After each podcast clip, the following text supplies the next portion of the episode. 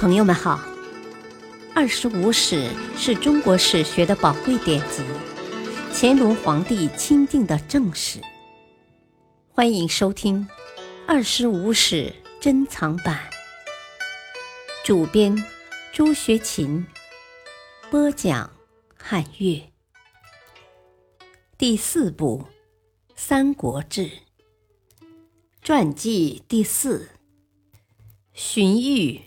郭嘉二，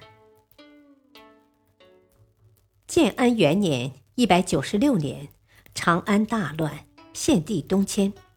当时很多人都在关注献帝的行踪，袁绍及其谋士甚至在考虑是否迎接献帝的问题。曹操当时的实力并不大，但也在考虑讨论这一问题。曹操手下一些部将认为。韩宣、杨凤挟持献帝到洛阳，请来后不好制约。荀彧当时很替献帝的处境担忧，他认为应由一个强者来保护献帝，这个强者就是曹操。同时，当时实力并不强大的曹操也需要献帝这个金字招牌，才可能完成统一大业。于是。荀彧对曹操分析了古代晋文公容纳了周襄王，而诸侯就紧紧追随他的历史；分析了汉高祖为义帝治丧而天下归心的经验。曹操这才出兵迎请献帝到许县（今许昌东）。以后的实践证明，这确实在政治上高人一筹，是扩大影响。加快实力发展的好棋。从此，曹操的一切活动都打着朝廷的招牌。这在当时正统意识较为浓厚的背景下，与一般割据者有着本质的区别。同时，这可能也是当时环境下保护献帝的较好办法。献帝到了许昌后，即拜曹操为大将军。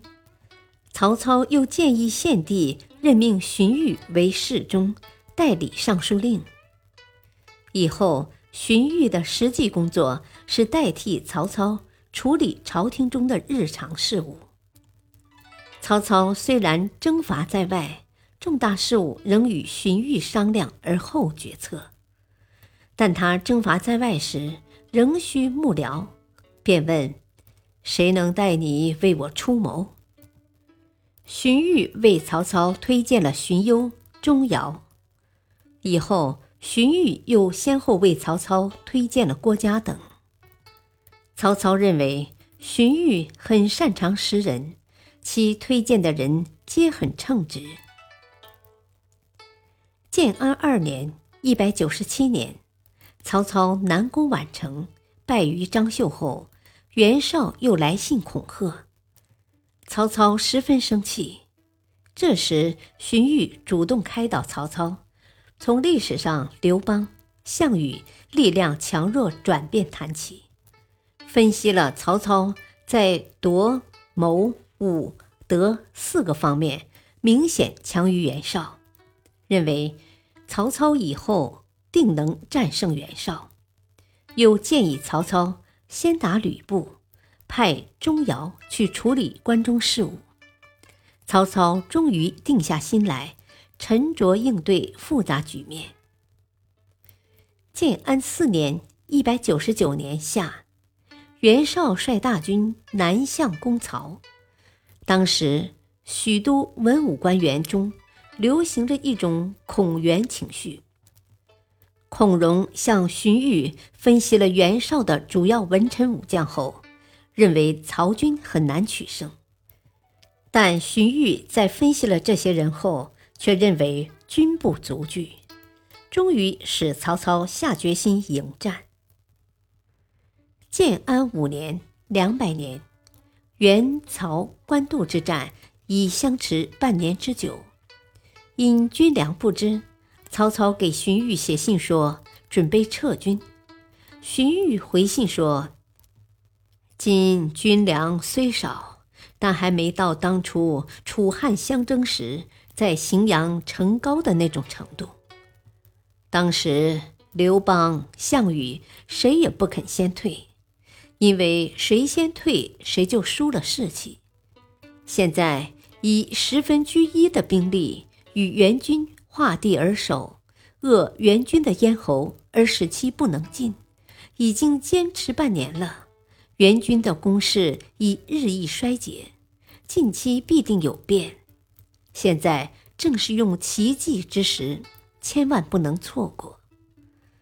曹操于是继续坚持，终于用骑兵战胜袁绍。在整个袁曹对峙过程中，袁绍许多谋士、部将的个人命运发展结果。都与荀彧当初的分析相吻合，如许攸因怒叛袁降曹，田丰因进言而被杀等。知己知彼，荀彧确实达到了谋士的最高境界。感谢收听，下期播讲三，敬请收听，再会。